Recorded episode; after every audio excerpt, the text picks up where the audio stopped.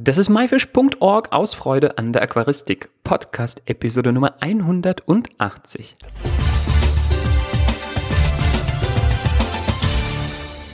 Hi, mein Name ist Joris Jutiaevs und danke, dass du heute wieder dabei bist.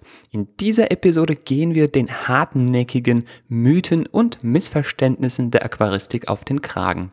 Viel füttern, wenn lange nicht gefüttert wurde? Warum man das Wasser testen muss, auch wenn es klar ist? Passen sich Fische der Aquariengröße an? Diese und weitere Fragen klären wir auf und machen Schluss mit Aquaristik-Mythen. Pass also gut auf und teste dein Wissen.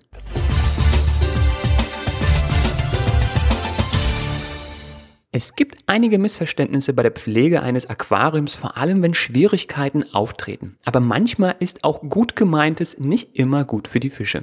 Wir zeigen dir, wie du bei Problemen richtig reagierst. Warum eine Komplettreinigung nicht hilft, wenn man das Wasser lange nicht gewechselt hat.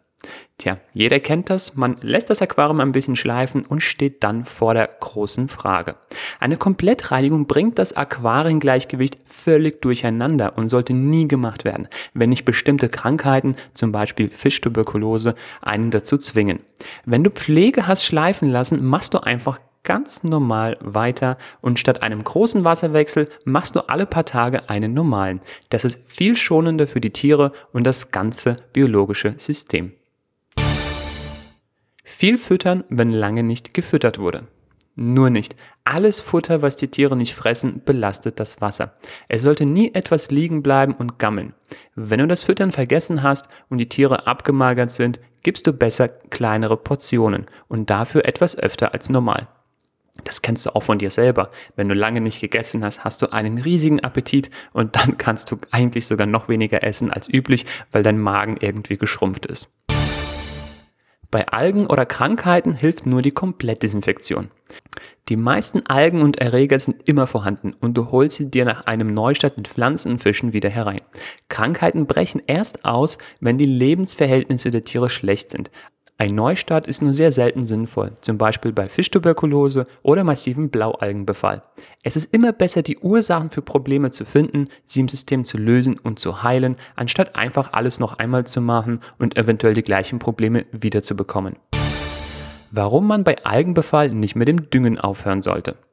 Richtig, Düngen ist die Lösung. Algen wachsen bei Ungleichgewicht im Nährstoffangebot besser als Pflanzen. Wenn du also das Düngen einstellst, werden die Pflanzen als erstes darunter leiden. Die Algen hingegen wachsen weiter.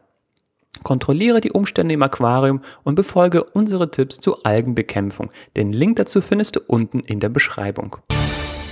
Die Fische sind dauernd krank. Ist der Händler schuld? Die Fische sind beim Transport erheblichem Stress ausgesetzt. Das lässt sich leider nicht vermeiden. Es kann vorkommen, dass Fische Krankheiten aus dem Laden mitbringen, auch ohne dass sie dort krank aussehen. Krankheitskeime tragen aber eigentlich alle Fische mit sich herum. Das Entscheidende ist aber, dass die Fische sich wohlfühlen und in besten Umständen leben. Dann ist ihr Immunsystem stark genug, gegen die Erreger anzukommen. Hygiene im Aquarium richtig gemacht. Nicht zu viel. Das Aquarium braucht seine Bakterien, seinen Mulm, seinen Dreck, um richtig zu funktionieren.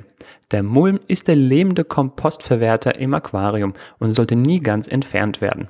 Das Filtermaterial wird nur mit aquariumwarmem Wasser leicht gesäubert, aber nicht restlos rein sauber gemacht. Eine gewisse Menge Filterbakterien muss immer erhalten bleiben, damit sie das Substrat schnell wieder besiedeln können. Reinigungsmittel aus dem Haushalt haben in Aquaristik nichts zu suchen. Wenn Pflanzen verkümmern oder Löcher haben, muss man sie wegschmeißen? Die Pflanzen ziehen die Nährstoffe aus dem Aquarium. Wenn sie kümmern, fehlt ihnen etwas und du musst deine Düngergewohnheiten prüfen. Wenn Pflanzen direkt aus dem Handel kommen, kommt es vor, dass sie Blätter abwerfen. Sie sind meist EMERS, also über Wasser gezogen, weil sie so schneller wachsen und nicht von Algen befallen werden können und weniger empfindlich gegen Transportschäden sind. Sie müssen sich also erst auf das Leben unter Wasser einstellen. Das ist ganz normal. Lass ihnen Zeit. Löcher werden oft von knabbernden Wälzen verursacht. Wenn du sie mit genügend Grünzeug fütterst, sollten sie die Pflanzen weitestgehend in Ruhe lassen. Die Pflanzen können jedenfalls nichts dafür, wenn es ihnen nicht gut geht. Der Filter ist wie ein Staubsauger. Ausleeren und fertig? Der Filter hat eine wichtige Funktion als biologisches Wasserwerk. Die Bakterien darin verarbeiten Stoffwechselprodukte und sind wichtig. Sie sind der Filter. Das Filtermedium dient Ihnen nur als Siedlungsfläche und dafür, grobe Partikel einzufangen. Bei der Reinigung sollte man also nicht übertreiben und immer etwas Mulm darin übrig lassen. Mehr erfährst du in einem Link, den wir dir unten in der Episodenbeschreibung reinpacken. Warum man das Wasser testen muss, auch wenn es klar ist. Die für die Aquarienbewohner wichtigen Wasserwerte sind unsichtbar. pH-Wert, KH, GH und Nitrat kann man nicht sehen, sondern nur mit Tests nachweisen. Und das ist wichtig, denn sie können sich auch in einem eingefahrenen Becken allmählich verändern und ungesund für die Tiere werden. Brauchen meine Pflanzen CO2?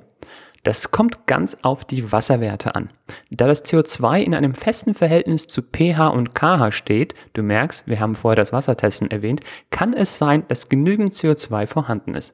Eine grobe Faustregel ist, hast du recht saures Wasser, also pH unter 7 und genug kH, also über 6, muss das CO2 zumindest für nicht so anspruchsvolle Pflanzen gedüngt werden.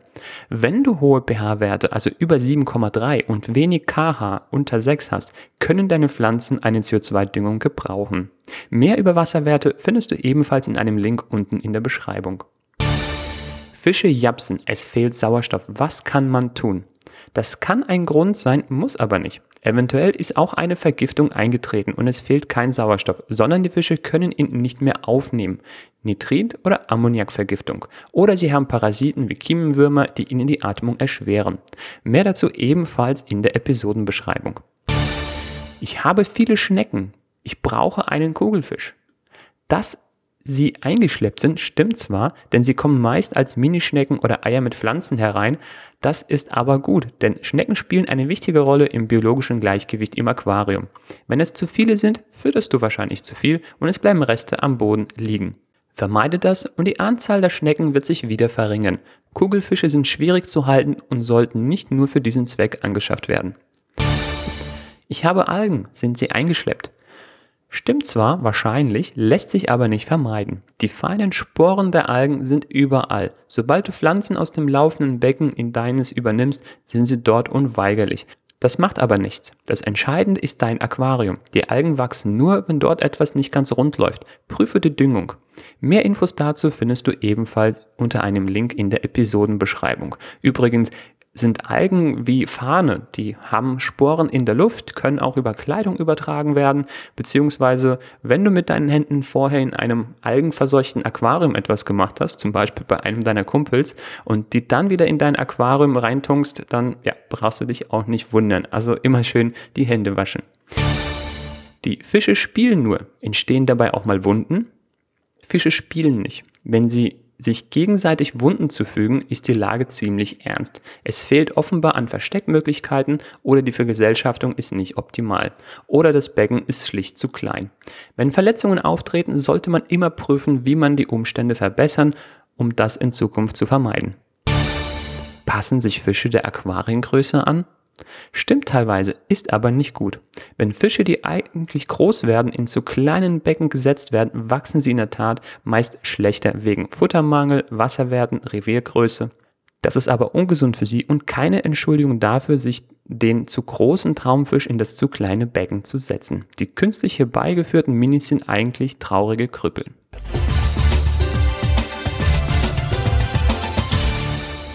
So, das war die Episode zum Thema verbreitete Missverständnisse in der Aquaristik. Die Shownotes zu dieser Episode mit allen Bildern und Links, davon hatten wir einige dieses Mal, findest du wie immer unter www.my-fish.org-episode 180. Episode als Wort und die Ziffern 180 oder ganz einfach in deiner Podcast-App äh, in der Beschreibung oder wenn du das gerade bei YouTube hörst, dann gibt es unten ebenfalls die Beschreibung. Na, hast du alle Mythen und Missverständnisse richtig gewusst? Ja?